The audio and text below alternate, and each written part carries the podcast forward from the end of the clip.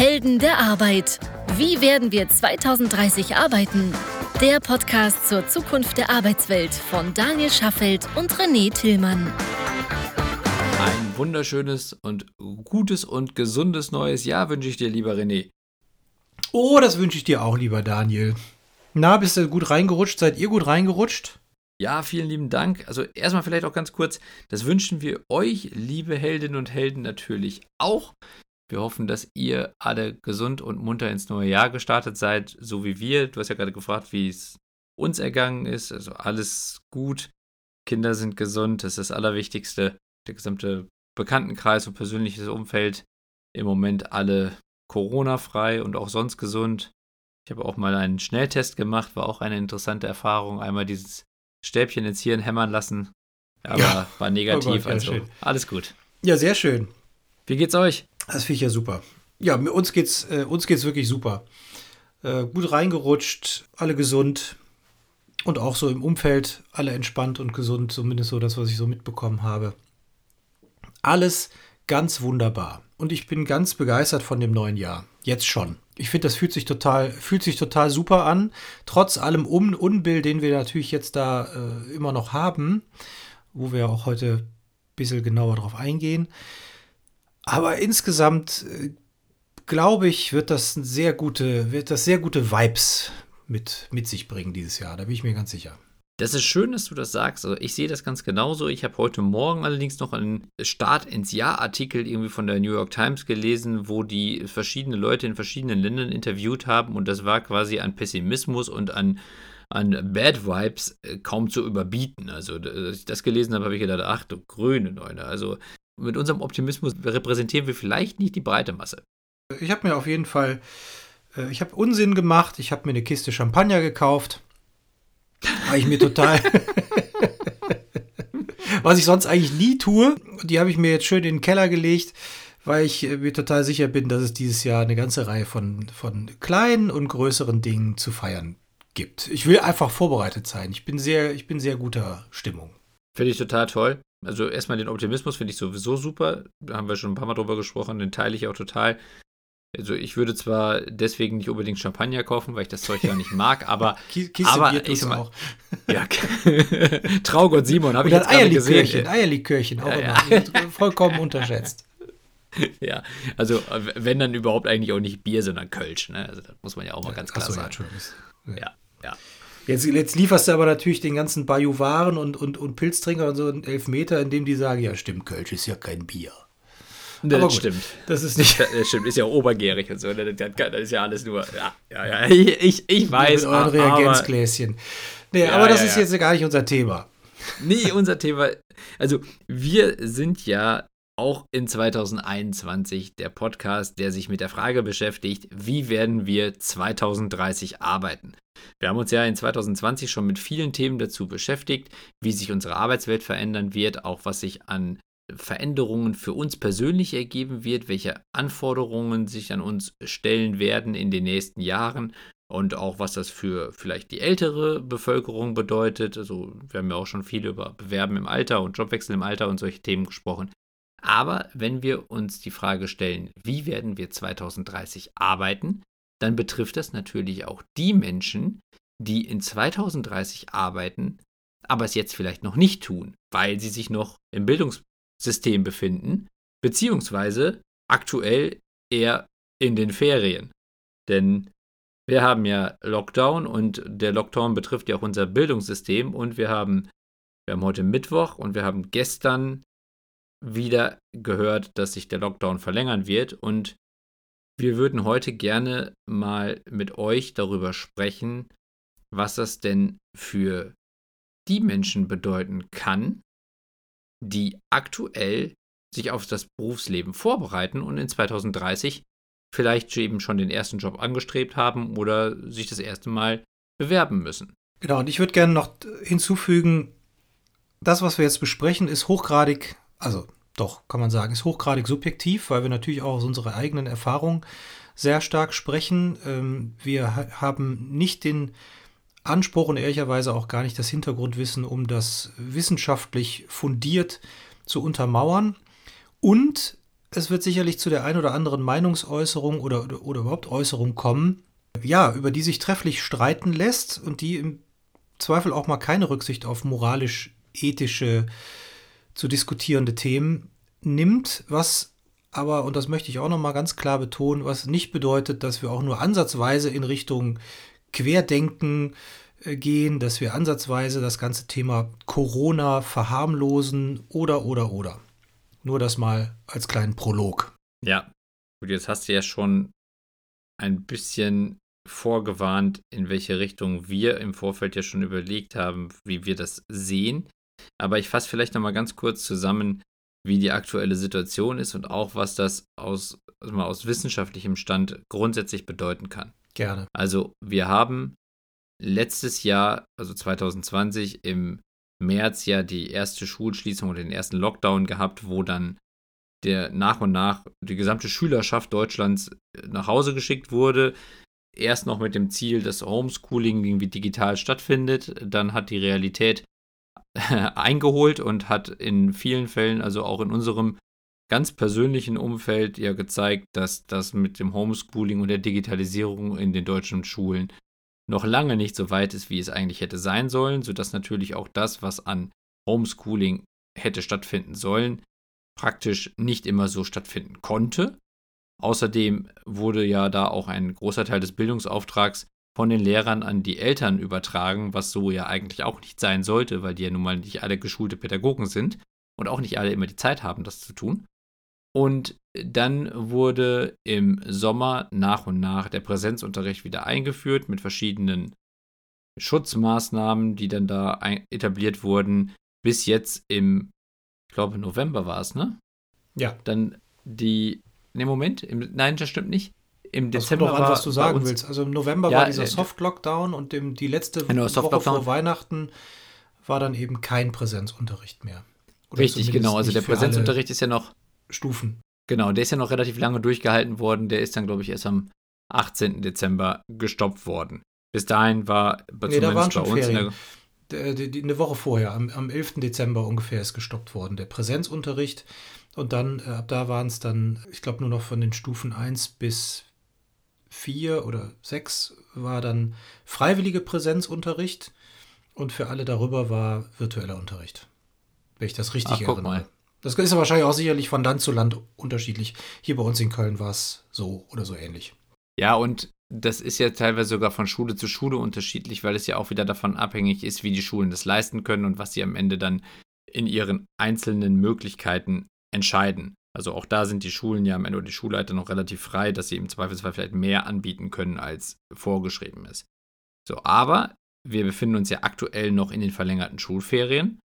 Und jetzt ist erstmal zumindest bekannt gegeben worden, dass bis zum 31.01., also den gesamten Januar über, kein Präsenzunterricht für Schüler vorgesehen ist. Es wird zwar irgendwann wieder eine Lockerung für die Klassen 1 bis 6 geben. Allerdings ist noch nicht ganz klar, wann und wie. Man muss jetzt auch dazu sagen, zum Beispiel wir jetzt in NRW werden auch heute erst von der Landesregierung erfahren, wie genau dieser Lockdown dann für die Schüler umgesetzt werden soll und was das auch bedeutet. Das heißt, wir sprechen im Moment gerade noch ein bisschen über ungelegte Eier. Tendenzen lassen sich ja schon mal ganz gut wahrnehmen. Total. Also es wird auf jeden Fall wieder bedeuten, kein soziales Miteinander in den Schulen, keine direkte Interaktion mit den Lehrern. Ich gehe bei uns davon aus, dass es auch keinen digitalen Ersatzunterricht in gleichem Maße geben wird, wie es den in der Schule gegeben hätte. Das heißt also nicht, wenn mein Sohn oder meine Tochter fünf Stunden in der Schule gehabt hätte, dass es dann fünf Unterrichtsstunden irgendwie am iPad oder am Tablet geben wird. Das wird ganz sicher nicht so sein. Das heißt, es wird auf jeden Fall auch wieder ein Verlust von, von Unterrichtsmaterial bzw. Von, von dem Stoff geben, der eigentlich für die Klasse vorgesehen wäre. Du redest jetzt von Grundschule, ne? Ja, ich rede im Moment ganz konkret von Grundschule, aber, also weil, weil das, das ist, muss ich ehrlicherweise sagen, was ich am besten nachvollziehen kann, weil meine Kinder, also zwei meiner Kinder in der Grundschule sind. Aber bei de deine Töchter sind ja schon weiter und. Ja, eins ähm, Grundschule, eins Gymnasium. Ja, genau. Und die, die Frage wäre ja zum Beispiel auch, wie ist es denn bei euch oder weißt du schon, wie dann das Gymnasium zum Beispiel die Phase jetzt ohne Präsenzunterricht lösen wird? Also wird es da einen angemessenen Ersatz in digitaler Form geben? Es war in der letzten Woche, also sprich vom, vom 11. bis zum 18. Dezember, war ganz konsequenter virtueller Unterricht via Teams und Microsoft äh, 365. Das heißt also, alle Stunden fanden statt. Und zwar wirklich 8 Uhr, 8 Uhr antanzen, ähm, sich vor den Rechner hocken und dann Anwesenheitsliste und dann wurde der, wurde der ganz normale Stundenplan durchgearbeitet, bis auf ganz wenige Ausnahmen. Sport natürlich nicht, Sport wurde ersetzt. Klar. Und es gab auch noch, ich glaube, bei Kunst gab es dann auch noch irgendwelche Änderungen. Aber die, die wesentlichen Fächer wie also Mathe, Biologie, Chemie und so weiter. Jetzt muss ich sagen, meine Tochter ist in der achten Klasse. Ja, und das haben die dann sehr konsequent durchgezogen, äh, inklusive auch Nachmittagsunterricht. Also die haben am Gymnasium relativ häufig bis drei, vier, fünf zum Teil Schule und das wurde auch, das wurde auch konsequent so gehandhabt. Bei der Grundschule bei uns war es anders. Da war es so, dass äh, es eine freiwillige Anwesenheitspflicht gab. Äh, keine freiwillige Anwesenheitspflicht ist ein schönes Wort. Das ist eine. Gut, also es gab eine Freiwilligkeit, also bei der Grundschule war es so, dass es eine Freiwilligkeit gab, ob man da hinkommt oder nicht. Wäre das Kind nicht dahin gegangen, hätte es einen äh, Tagesplan oder beziehungsweise einen Wochenplan bekommen, der abzuarbeiten gewesen wäre, allerdings alleine zu Hause ohne Kontrolle. Die Kontrolle würde dann jetzt nach den Winterferien stattfinden. Ähm, oder ansonsten, wenn sie dann in die Schule gegangen sind, gab es relativ, relativ normalen Unterricht, ja. Okay, aber ich meine, das ist ja schon mal eine ziemlich gute Kompensation des Präsenzunterrichts. Also natürlich gibt es Fächer, die überhaupt nicht kompensiert werden können, Sport und die ganzen anderen auch kreativen Themen, wie du gesagt hast, Kunst, Musik wahrscheinlich auch und auch ähm, so Themen wie jetzt irgendwie Physik oder Chemie oder Biologie, in denen vielleicht auch viele Experimente gemacht werden. Da wird es natürlich auch ein bisschen schwieriger, aber grundsätzlich klingt es ja erstmal so, als ob da schon relativ viel kompensiert werden kann. Was natürlich trotzdem nicht kompensiert werden kann, ist das soziale Miteinander und auch die Interaktion mit dem Lehrer ist sicherlich deutlich eingeschränkter.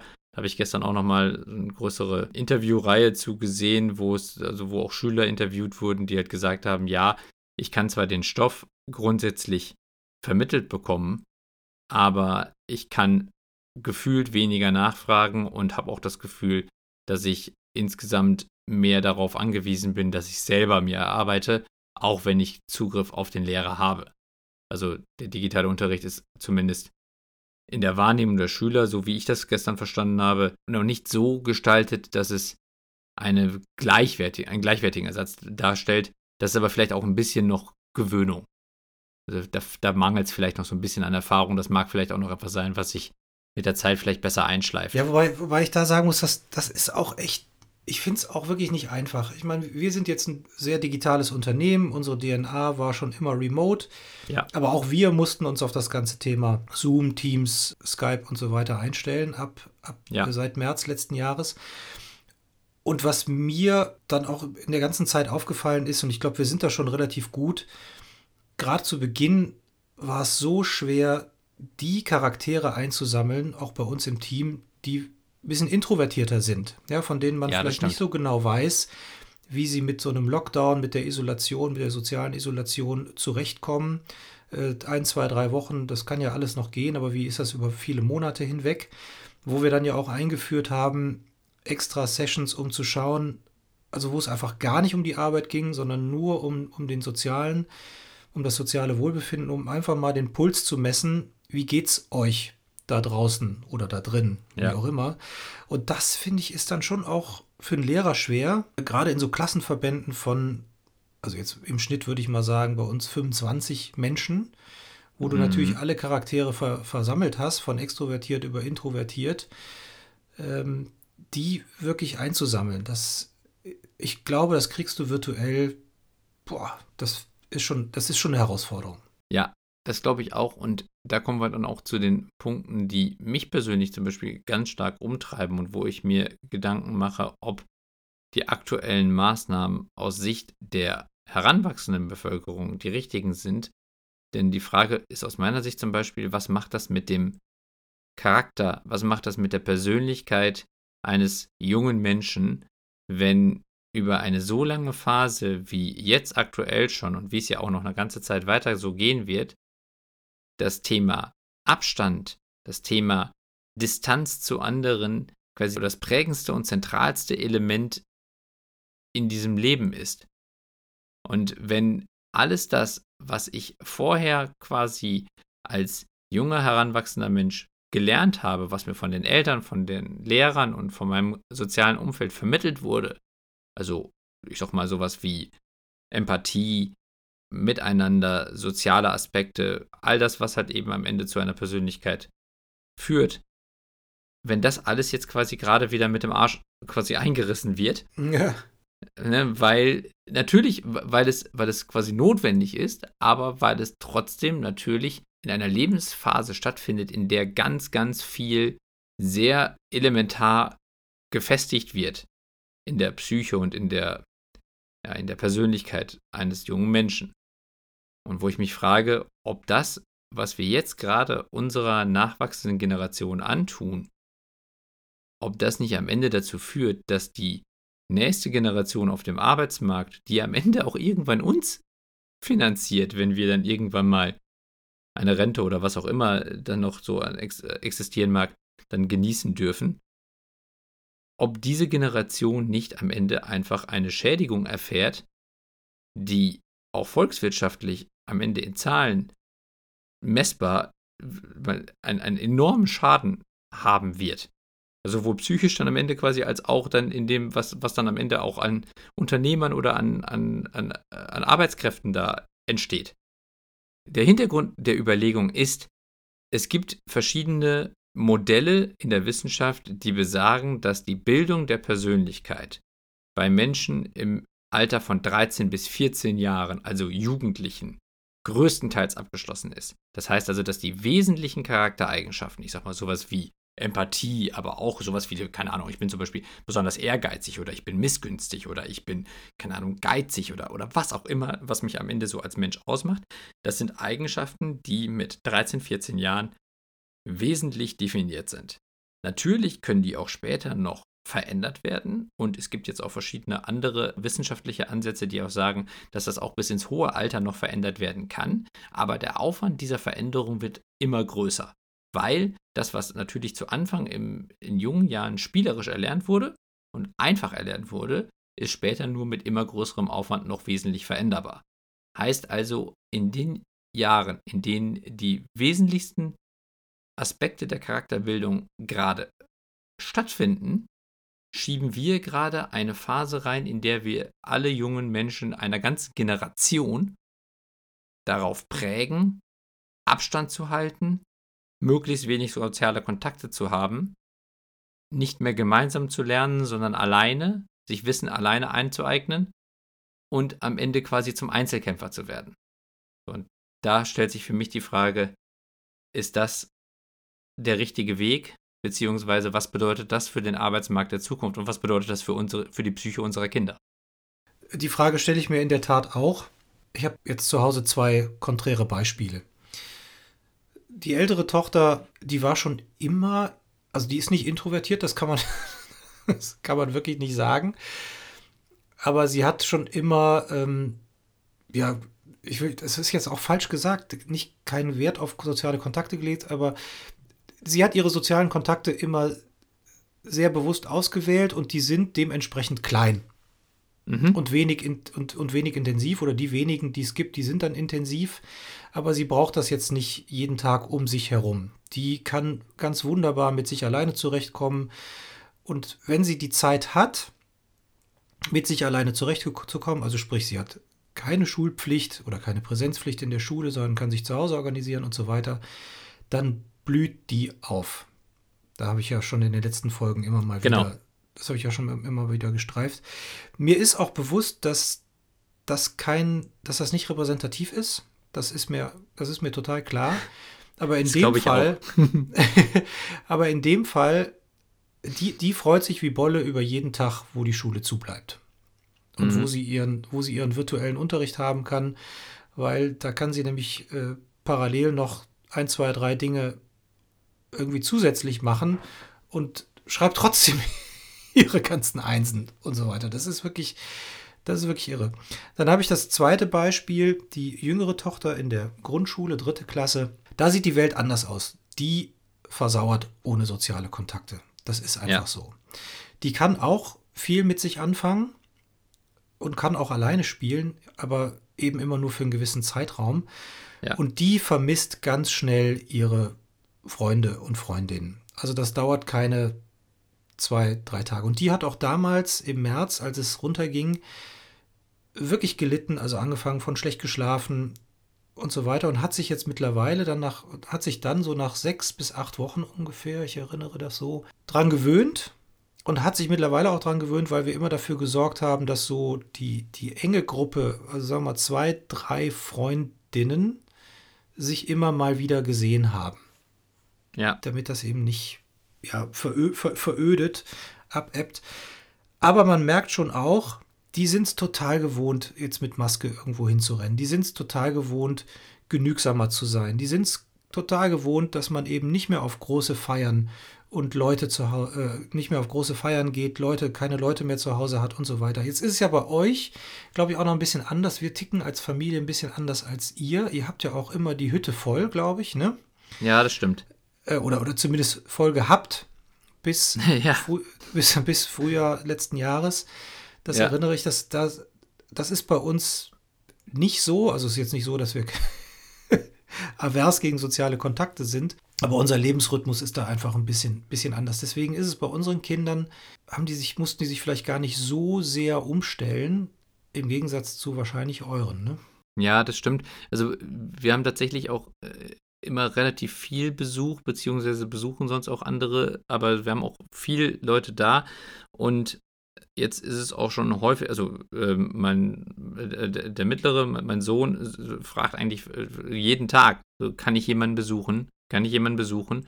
Und ähm, bei ihm und auch bei meiner jüngsten Tochter war der erste Wunsch auf dem Wunschzettel, dass bei ihm stand sogar Scheiß Corona endet. Ja. Und äh, da, ja. das stand auf dem Wunschzettel. So, und dann, dann, ja. dann, merkt man schon, was das auch mit der, mit der Psyche der Kinder macht, Absolut. wenn man bedenkt, also er ist sieben, sie ist fünf, also die, meine jüngste Tochter. Und das ist der erste Wunsch, den die auf dem Wunschzettel schreiben. Ja, da steht da nicht irgendwie eine Eisenbahn drauf oder keine Ahnung, ein elektrisches Auto oder, oder was auch immer. Also heutzutage dann eher irgendwie ein Tablet oder, oder eine Drohne oder so, aber egal. Äh, das steht da nicht drauf, sondern da steht drauf, dass Corona endet, weil man sich halt eben nicht mehr treffen darf. Und das ist etwas, was jetzt schon so offensichtlich wird. Und das wird mit jedem Tag schlimmer. Und auch das, was du gesagt hast, zum Beispiel, dass man sich daran gewöhnt, eine Maske zu tragen, ist zum Beispiel für Kinder eine riesige Umstellung, auch wenn sie das akzeptieren. Denn Kinder sind visuell geprägt und lesen ganz viel aus der Mimik und der Gestik der Menschen. Und wenn die Mimik wegfällt, wenn ich das Gesicht nicht mehr erkennen kann, wenn ich nicht mehr, mehr sehen kann, ob jemand lacht oder ob er, ob er, ob er sauer ist, dann fehlt mir als Kind auch ein ganz wesentlicher Input, um meine Welt zu verstehen. Und also ich will jetzt nicht gegen, gegen Masken wettern oder sowas. Also das ist also medizinisch alles völlig notwendig und das verstehe ich total und wir halten uns da auch dran. Ich stelle mir nur die Frage, was macht das mit der Psyche der Kinder? Und was werden wir für eine Generation oder an welche Generation werden wir quasi irgendwann die Schlüssel übergeben, sowohl von unserer Welt als auch von unseren Unternehmen, die äh, vielleicht auch noch mal ganz viel stärker lernen, dass sie soziale Kontakte nur noch digital pflegen.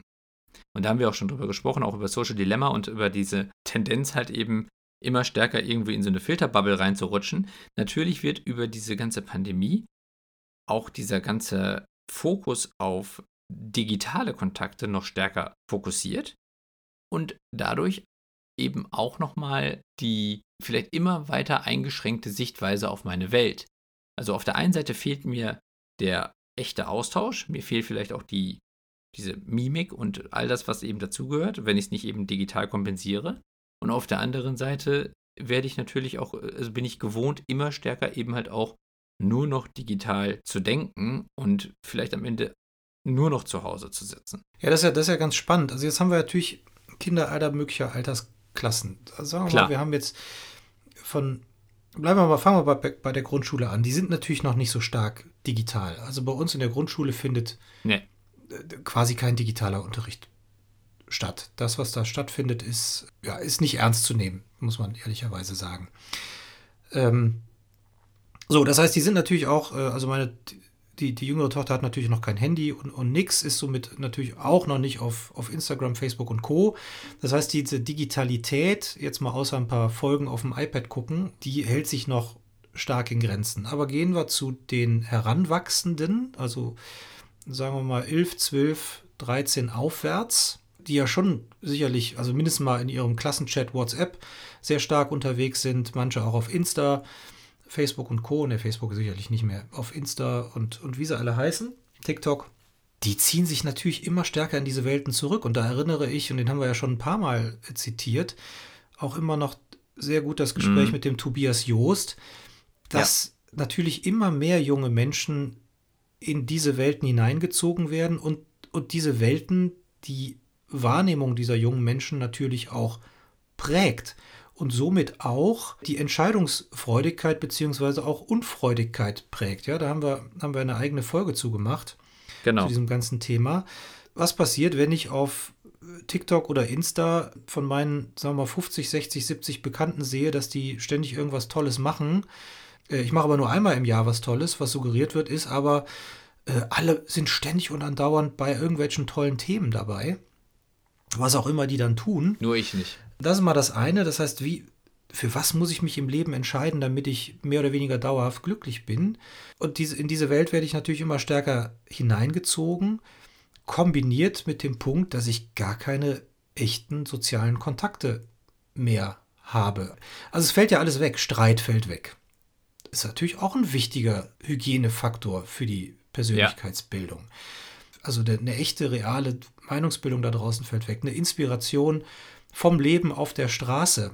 Also es ist zum Beispiel was, was mir total fehlt. Ne? Ich freue mich immer über ganz viele kleine Elemente, seien es Menschen, sei es Street Art, sei es Situation oder Situationskomik, die, die mich inspiriert. Ja, im Positiven wie im Negativen. Das sind ja alles Punkte, die, die wegfallen. Und da frage ich mich, was macht das mit den Leuten, wenn die in zwei, drei, vier, fünf Jahren in den Beruf gehen? Das wird alles nicht einfacher Genau. werden. Und nochmal zwei konkrete Beispiele. Unser Nachbarsjunge von unten, der hat genau im März, April, Mai hat er Abitur gemacht. Mhm. Für den war immer klar, er studiert Sport. Das, das Abi war auch, glaube ich, ganz gut bei ihm. Und der NC auf Sport war äh, hier an der, an der Kölner Sporthochschule, der war immer so, dass er da locker reingekommen wäre.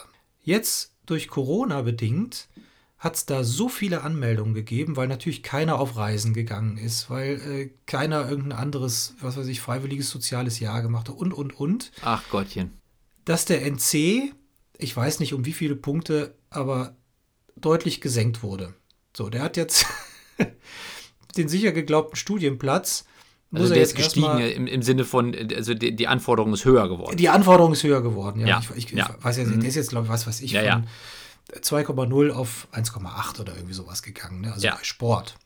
Also man muss ein besseres Abi haben, um Man muss ein besseres, zu man muss ein besseres Ja. Abi haben. So, der kann im Moment kann er nichts machen. Der kann quasi kein Praktikum so richtig machen. Der kann keinen richtigen Job oder Nebenjob machen. Also der macht, der macht natürlich so Sachen wie Zeitungsaustragen und, und so weiter und so fort. Aber sein Leben kommt da jetzt auch total durcheinander. Und den habe ich immer als sag mal, pflichtbewussten, wenn man das jetzt mal mit den, mit den klassischen deutschen Tugenden behaften will, pflichtbewusst, pünktlich, höflich, freundlich und so weiter, jungen Kerl wahrgenommen. Ja, und auch scheinbar zielstrebig, weil er wusste ja Und, schon, auch, was er und auch wollte. zielstrebig, ja, ja, absolut. Absolut zielstrebig, äh, der im Moment jetzt gar nicht so richtig weiß, was er mit sich anfangen soll. Und jetzt habe ich mich mit dem Vater unterhalten. Er sagt, ja, also ehrlicherweise schläft er bis mittags und dann fällt ihm auf, dass er abends noch gar keinen Sport gemacht hat.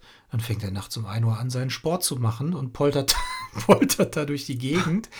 Und äh, was ich dann zum Teil auch höre, aber ich habe da totales Verständnis für, weil ich denke, jetzt kann man sich natürlich hinstellen und sagen, ja, der soll mal ein bisschen Disziplin machen, früh aufstehen, den Tag strukturieren und so weiter. Aber lasst mal mal selber drüber nachdenken, wie wir mit 17, 18, 19 Jahren drauf waren. Ja, ja, ja. Äh, Ja, vor allen Dingen, weil, weil in dem Alter habe ich mich halt auch permanent mit Menschen getroffen. ja, Also entweder nur unterwegs. Ja, entweder in der, in der Klasse oder eben halt mit Freunden und auch am Wochenende. Also wir, wir haben, ich habe mich, ich war immer auf Achse und das ist auch so ein Punkt, weil du gerade gesagt hast, so was, was verlernen die jungen Leute? Also äh, auch mit, mit Hinblick auf vielleicht mal länger Zeit mit Menschen verbringen in einem Raum, wo man vielleicht auch mal eine halbe Stunde sich vielleicht irgendwie nicht so viel zu sagen hat. Das ist auch etwas, wo. Oh, Schweigen Geduld- aushalten, guter Punkt. Genau, ja, und, und wo die Geduld immer, immer wahrscheinlich immer geringer wird, ist mit die Aufmerksamkeitsspanne hat ja sowieso schon wahnsinnig abgenommen und das Gehirn äh, hechelt ja nur noch irgendwie jedem neuen Dopaminkick irgendwie hinterher und ähm, man ist Ja. sowieso schon kaum noch in der Lage, mal irgendwie Ruhe auszuhalten und das dann aber vielleicht mit mehreren Leuten im Raum, also wo ich damals mit, mit, mit Freunden mich getroffen habe und wir einfach mal eine Zeit lang irgendwie einfach nur irgendwie da rumgesessen haben, also wo man äh, einfach wusste so, wir sitzen heute Abend da irgendwie zusammen und mal hatte man was zu erzählen und man vielleicht mal eine, eine Zeit lang mal gerade eben nicht. So, dann ist das halt so. Das lernt man dann halt eben damit umzugehen. Das fehlt dann jetzt einfach. Und das fehlt ja dann auch so jemandem, der dann gerade, also der Nachbarssohn, der dann in dieser Phase jetzt noch nicht mal quasi seine sozialen Fähigkeiten weiter ausbilden kann, sondern eigentlich in der produktivsten oder in der, in der auch kreativsten und lernfähigsten Phase seines Lebens mehr oder weniger zum Nichtstun verdonnert ist. Ja, also Das da kann schon man schon schlimm. fast froh sein, wenn man noch, also ab jetzt noch mindestens drei bis vier Jahre zum Schulabschluss hat. Denn bis dahin werden wir das ganze Thema ja wohl hoffentlich im Griff haben. Aber die, die im letzten Jahr abgeschlossen haben, dieses Jahr abschließen werden, das ist echt alles, äh, alles schwierig. Und, und natürlich auch das ganze Thema Persönlichkeitsbildung. Ich bin mal gespannt, was die Wissenschaft dazu sagt. Also vielleicht gibt es auch, ich sag mal, die Pandemie ist ja zum, im Vergleich zu den ganzen kriegerischen Auseinandersetzungen in den letzten 100 Jahren ist das natürlich ein Fliegenschiss, würde ich jetzt mal behaupten. Klar. Von daher wäre es ja vielleicht mal ganz inter interessant zu verstehen, was sowas mit jungen Menschen macht. Also wenn wir, ich will das jetzt überhaupt nicht vergleichen, bitte überhaupt nicht falsch verstehen mit, mit, mit Krieg. Ähm, Das, also der Vergleich ist natürlich an den Haaren herbeigezogen, gar keine Frage. Aber die ganze Generation unserer Eltern, die kurz nach dem Krieg geboren worden sind, die haben doch alle einen Schaden. Du kannst mir sagen, was du willst. Die haben alle in irgendeiner Form einen mitbekommen. Obwohl sie den vielleicht den Krieg selber gar nicht, gar nicht mitgemacht haben, haben sie natürlich über die Eltern eine ganze Menge Themen mitbekommen. Sei es, dass man, dass man gewisse, über gewisse Dinge nicht spricht, sei es, sei es, Es gab viele Mängel. und so weiter, viele Mängel etc. Nochmal, ich weiß, dass der Vergleich hinkt, aber mich würde mal interess mich würde wirklich mal interessieren, was das jetzt langzeitstudienmäßig mit, mit den jetzt nachfolgenden Generationen so veranstaltet. Was ich allerdings, also bei meinen Eltern oder beziehungsweise bei der Generation meiner Eltern, äh, also auf dem Land wahrgenommen habe, ist, dass vielleicht auch durch den Krieg und durch diese Mangelsituation nach dem Krieg so die Solidarität untereinander sehr stark ausgeprägt war, weil man ja gewohnt war, einander zu helfen. Weil man viele Dinge alleine nicht schaffen konnte und man darauf angewiesen war, dass ja, man das stimmt, da, da erinnere ich mich auch an Geschichten, ja. Ja, und dass man eben diese Hilfe brauchte. Und das ist zum Beispiel auch bei meinen Eltern und auch bei diesen ganzen Nachbarschaften, die dann da so auch über die Jahre weiter einfach sich entwickelt haben, ist das immer so geblieben. Also diese Solidarität ist ein ganz wesentliches Element in diesen Nachbarschaften und auch in dieser sozialen Struktur. Und das ist zum Beispiel etwas, was ja dann bei, also gerade jetzt in der konkreten Situation, die wir jetzt ja beleuchten, also mal losgelöst davon, dass wir jetzt zum Glück schon lange keinen Krieg mehr gehabt haben, aber ähm, und, und die Kinder vielleicht sowieso schon nicht mehr so auf Solidarität getrimmt werden müssen, weil es einfach nicht notwendig ist, kommt jetzt noch dazu, dass Solidarität beziehungsweise einfach auch der soziale Aspekt und die, die enge Kommunikation miteinander ja auch eben durch die Pandemie und durch die harten Lockdown-Regelungen noch zusätzlich erschwert wird. Das heißt also, wir, wir sehen einen ganz großen Shift weg von sehr viel miteinander, auch notwendigerweise miteinander, hin zu fast gar kein Miteinander mehr. Genau, also, also mein, mein Vater und seine Frau, also die sind jetzt äh, zwischen 60 und 70, also noch ein bisschen jünger. Äh, Die haben jetzt ja auch ein Dreivierteljahr in ziemlicher Isolation gelebt, weil die haben wir, die haben wir natürlich auch wenig besucht oder fast gar nicht. Ich glaube, ich habe die zweimal gesehen im letzten Jahr. oder dreimal, wenn es hochkommt. Und davon äh, sicherlich zweimal ohne die Kinder.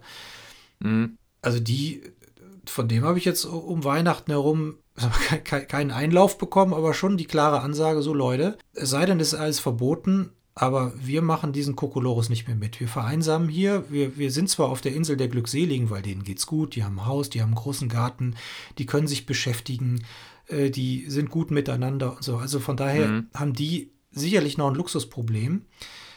Aber die sagen ganz klar, dieser Nichtkontakt zu euch, dieser Nichtkontakt zu den, zu den Enkelkindern, der fehlt uns dermaßen, der nimmt uns so viel Lebensqualität.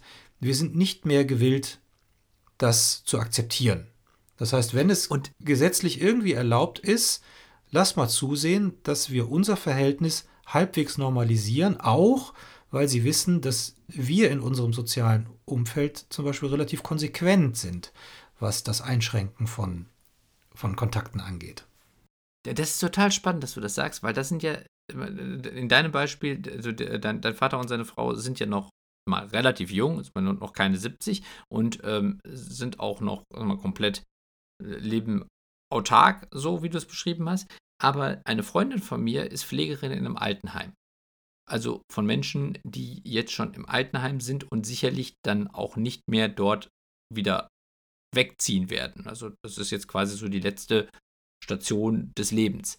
Mhm. Und sie hat dann erzählt, dass der größte, der größte Teil der Bewohner des Altenheims sich nicht impfen lassen will und auch gesagt hat, dass sie auf den Lockdown lieber verzichtet hätten zugunsten eines Weihnachtsfestes mit der Familie, auch mit dem Wissen, dass das Risiko dahinter höher ist, aber weil, das, weil sie ja sowieso wissen, dass es nicht mehr so wahnsinnig viele Weihnachtsfeste geben wird und dass sie jetzt zumindest um ein Weihnachtsfest quasi oder beziehungsweise um ein Jahr mit ihren Familien und ihren Enkeln gebracht wurden, was sie so auch nicht mehr wiederkriegen können.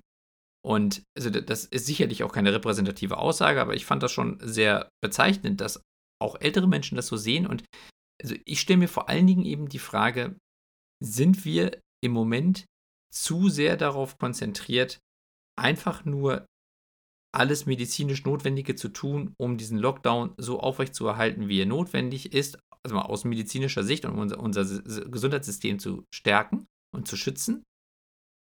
Aber vergessen wir dabei, die nachwachsende Bevölkerung zu sehr. Und haben wir vielleicht ja. zu wenig im Blick, was das mit unseren Kindern macht und was wird das langfristig mit unserer Gesellschaft machen, wenn wir eine Generation ranziehen, die diesen sozialen Zusammenhalt einfach nicht mehr kennt, weil dieses Jahr Lockdown dazwischen quasi mehr oder weniger alles kaputt gemacht hat.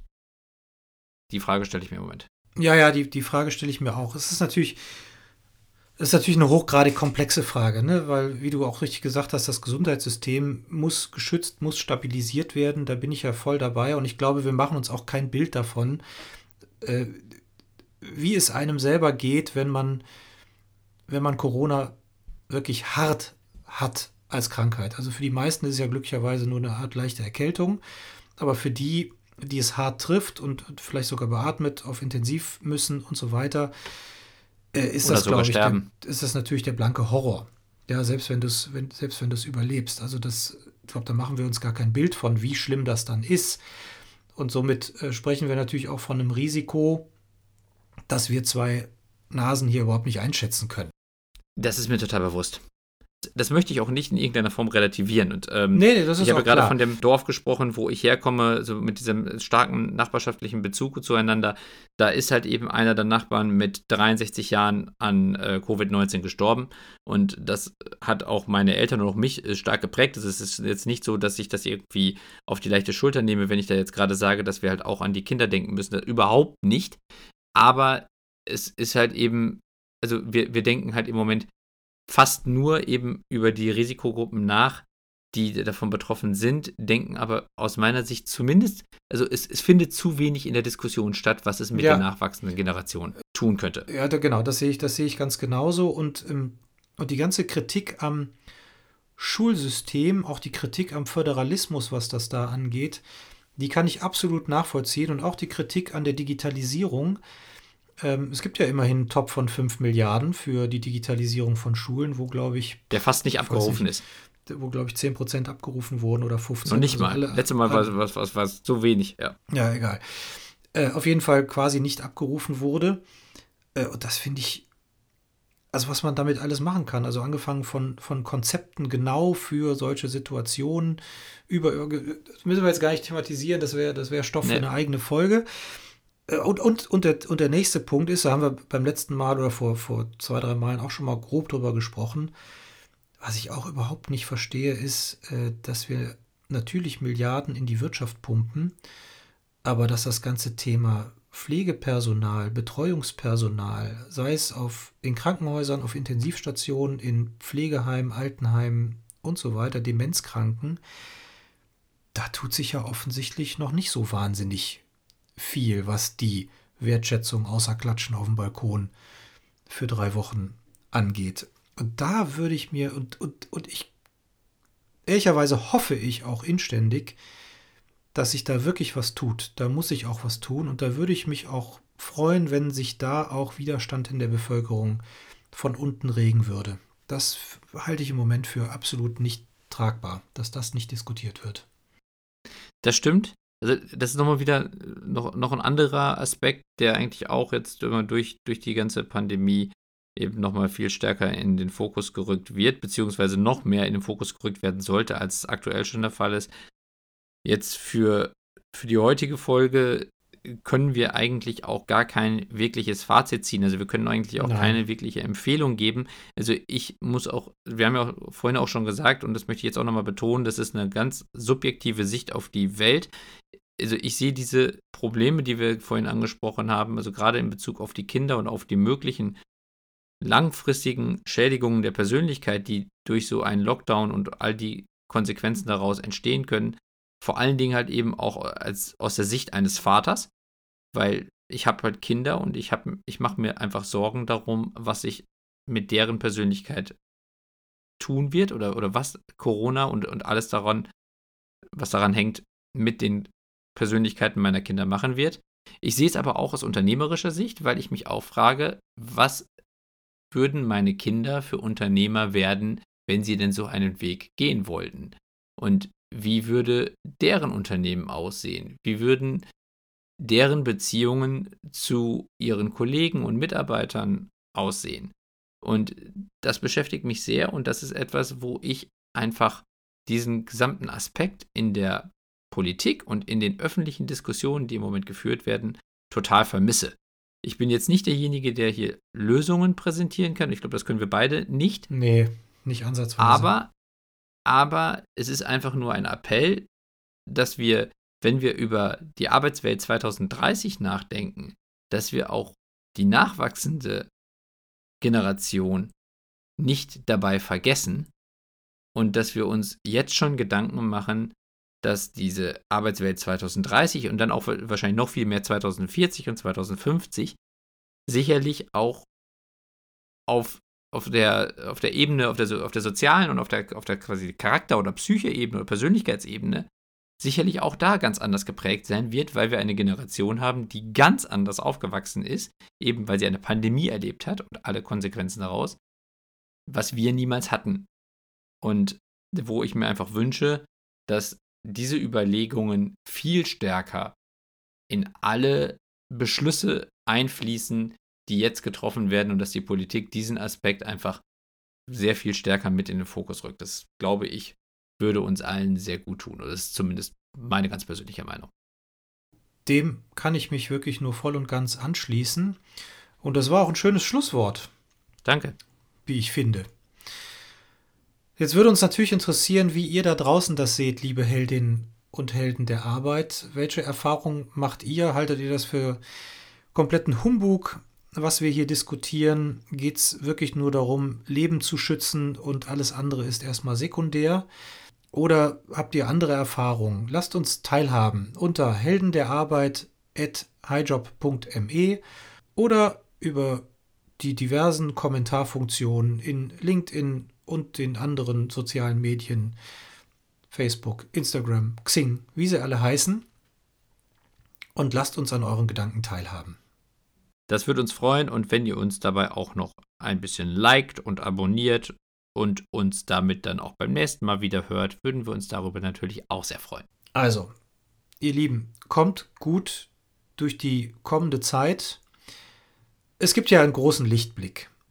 In zwei, drei Monaten kommt der Frühling. Es wird wärmer. Wir können uns wieder stärker draußen tummeln. Und da haben wir ja dann auch schon im März letzten Jahres gelernt, dass es dann besser werden wird. Ja, es kann ja nur besser werden. Ne? Auf jeden Fall. Und, und, deine, und deine Kiste Shampoos wartet ja auch auf den Einsatz. Also ja, genau. Ne? Absolut. Ich bin guter Dinge, trotz allem, was wir jetzt gerade diskutiert haben. Also blicken wir nach vorne und wünschen uns allen erstmal nur das Beste und hoffen, dass diese ganze Misere bald vorbei ist und ja, freuen uns auf eure Kommentare und hören uns dann in zwei Wochen wieder, wenn es wieder heißt Helden der Arbeit. Tschüss zusammen, Dankeschön. Macht's gut, ciao. Das war eine weitere Episode der Helden der Arbeit von Daniel Schaffelt und René Tillmann. Das hat dir gefallen? Dann abonniere uns jetzt, um keine Folge zu verpassen. Weitere Infos findest du auf www.heldenderarbeit.me. Ach ja, eine Bewertung wäre ein Träumchen.